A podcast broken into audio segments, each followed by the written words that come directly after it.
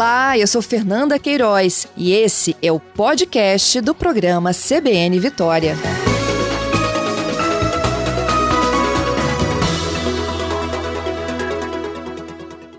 Vamos falar também do retorno das aulas presenciais à Universidade Federal do Espírito Santo, retorno que acontece neste mês.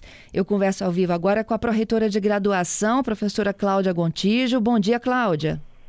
Bom dia. Como é que a universidade está preparada aí para receber seus alunos, quase dois anos depois, né, Cláudia? É, estamos retornando, né, agora que a situação da pandemia, que não acabou, mas que os dados indicam nesse momento a possibilidade de um retorno seguro. Uhum. 18 de abril é a data marcada no calendário. Exatamente. Nós iniciamos no dia 18 de abril, no primeiro semestre de 2022. Uhum. E por decisão aí da comunidade universitária, há exigência do comprovante de vacinação. Como é que vai se dar esse controle? Olha só, nós, é, o estudante, né, ele apresentará, de acordo com decisão dos órgãos colegiados superiores da universidade, a partir deste primeiro semestre de 2022, ele vai apresentar no portal do aluno o comprovante da imunização contra a Covid-19, a segunda dose, ou a justa causa para não vacinação. A justa causa para que o estudante não tenha se vacinado, ela é de natureza de saúde, né, e deverá, e ela será comprovada mediante a apresentação também no portal do aluno de um atestado médico que contraindique a vacinação contra a Covid-19. Uhum. Isso então é no ato da matrícula ou rematrícula?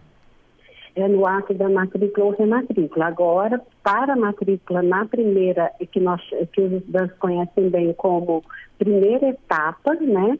Eles terão que fazer essa inclusão e também a solicitação de matrícula no período de 4 a 8 é, de abril. Então, começamos hoje. É, a, a, semana que vem nós faremos o processamento da matrícula, da, das solicitações de matrícula. Em seguida, o portal do aluno, ele vai ser, aí o portal fica fechado. Na, após o processamento da matrícula, que ocorre na próxima semana, nós reabrimos o, portal para que o aluno que não conseguiu colocar a comprovação no portal possa fazê-lo e solicitar a matrícula na segunda etapa. Uhum. Essa regra, professora, vale para os quatro campi? Alegre, São Mateus, Ale... Maruípe e Goiabeiras. Exatamente, vale para todos os quatro. Aham. E quem não tomar a vacina, o que, que acontece então? Ele não vai conseguir fazer a matrícula, correto? Exatamente. O aluno que decidir não tomar a vacina, que a gente não aconselha, né? Porque hoje a vacina é a principal barreira contra a proliferação do vírus, mas também é, é, ajuda, protege a saúde individual e coletiva, né? Então, mas se ele, por razões é, que, que ele a, a, considera justas, não, não se vacinar, ele pode solicitar o trancamento do curso nesse semestre, seguindo as normas da universidade para isso. Uhum. Mas se é uma questão ideológica, ele vai trancar, trancar e continuar trancando, não é isso? É, eu não sei é, por quanto tempo mais a exigência de comprovação de matrícula, de comprovação de vacinas será uma condição para as matrículas. Né? Uhum. Aí, nós seguimos aquilo que o nosso Comitê Operativo Emergencial, OMS e outros órgãos que pesquisam o comportamento da Covid-19 e nesse momento a gente ainda precisa, para frequência às aulas, considerando que são as salas de aula, laboratórios, são espaços fechados, a gente ainda precisa que os alunos se vacinem, né? Uhum. E, e, mas esses cenários estão mudando. Mas o, o, que a gente sabe é que a pandemia continua. Uhum. É, e a exigência de máscara com o retorno às aulas presenciais? É, com o retorno às aulas presenciais, tem duas condições muito importantes para a frequência, né?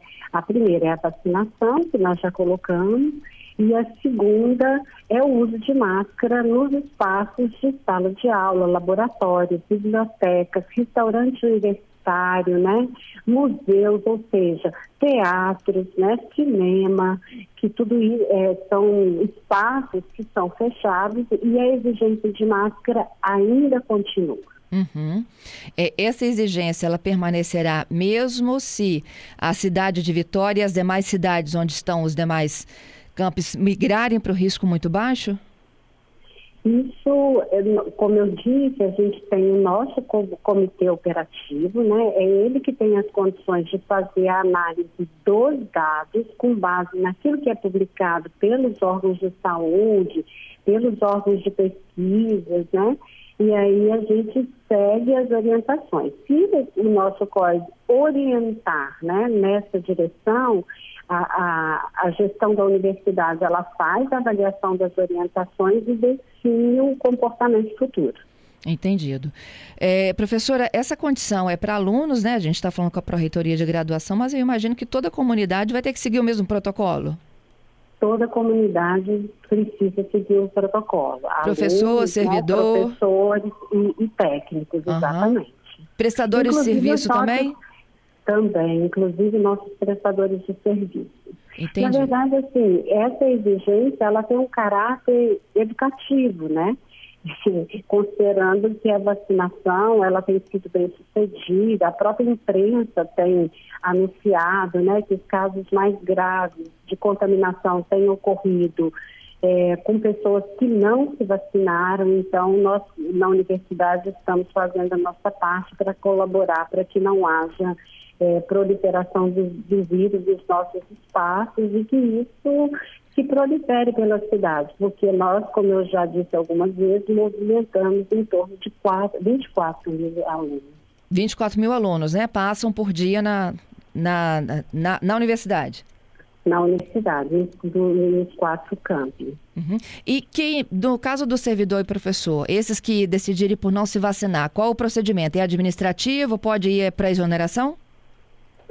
É, tem a, o Conselho Universitário definiu sobre isso, né? E a gente também tem outras normas que definem essa questão, né?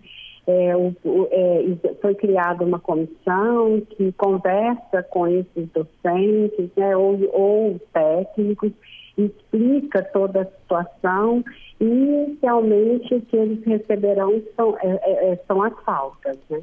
Entendido. Queria te agradecer, Cláudia, pela participação aqui conosco. Eu é que agradeço a oportunidade de divulgar essas nossas notícias aqui. Muito obrigada, bom dia.